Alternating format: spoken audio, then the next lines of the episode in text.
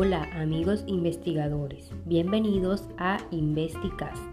Mi nombre es Natalia y he creado este programa para compartir mis conocimientos sobre el proceso de investigar.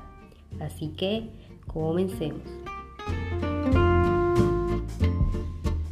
Es bastante común que cuando decidimos desarrollar alguna investigación nos ganen los nervios hasta hemos llegado a pensar que un investigador es solo aquella persona que utiliza una bata blanca, trabaja en un laboratorio y tiene un microscopio. O es alguien que ha realizado grandes descubrimientos o ha construido máquinas muy sofisticadas. Y eso es cierto. Pero, mi querido amigo, también es cierto que tú y yo podemos ser investigadores. Es por esto que en este primer episodio te explicaré los pasos para que puedas poner en marcha esos temas de investigación que tienes en mente. El primer concepto del cual te debes apropiar es el de investigación y debes saber que investigar no es más que un conjunto de procesos sistemáticos, críticos y empíricos que se aplican al estudio de un fenómeno. Además, existen diferentes tipos de investigación. Está la investigación básica, aplicada y el desarrollo experimental.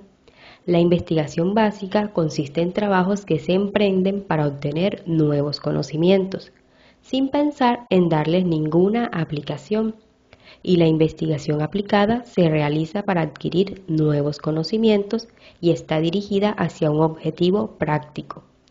Mientras que el desarrollo experimental se basa en trabajos sistemáticos, que aprovechan los conocimientos existentes para dirigirlos a la producción de nuevos materiales, dispositivos, sistemas y servicios. Ahora que ya sabes qué es investigar y conoces sus tipos, podemos pasar a la siguiente lección. Las actividades que se enmarcan en el proceso de investigación están conformados por cuatro grandes momentos. El momento epistémico, teórico, metodológico y la etapa de resultados. A continuación te explicaré cada uno de ellos. El primer momento, el epistémico, consta de varios pasos. Primero, es indispensable que escojas un tema de investigación que sea de tu agrado, lo cual te permitirá sacar muchas ventajas. Segundo, realízate preguntas como ¿qué tan conveniente es la investigación? ¿Quiénes se beneficiarán de ello? Estos interrogantes te ayudarán a conocer su pertinencia y relevancia. En tercer lugar, encontramos el problema de investigación, el cual constituye la descripción de los aspectos de la realidad de nuestro problema de investigación.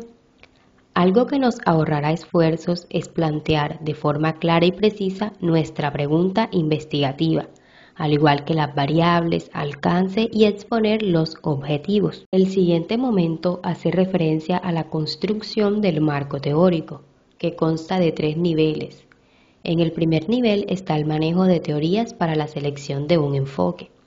Luego, la revisión de información empírica, que se puede hacer a través de libros, revistas, reseñas o mediante una búsqueda en bases de datos electrónicas.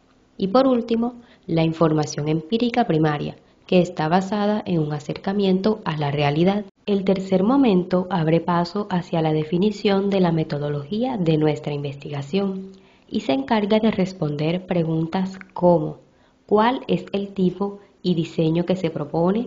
¿Cómo y por qué se escogió esta determinada población o muestra? ¿Cuáles son las técnicas e instrumentos a utilizar? Entre otras preguntas. Hemos llegado a la etapa de los resultados, donde conviene precisar la forma como se llevará a cabo el análisis e interpretación de nuestros datos, describiendo nuestro énfasis por un análisis cualitativo o cuantitativo.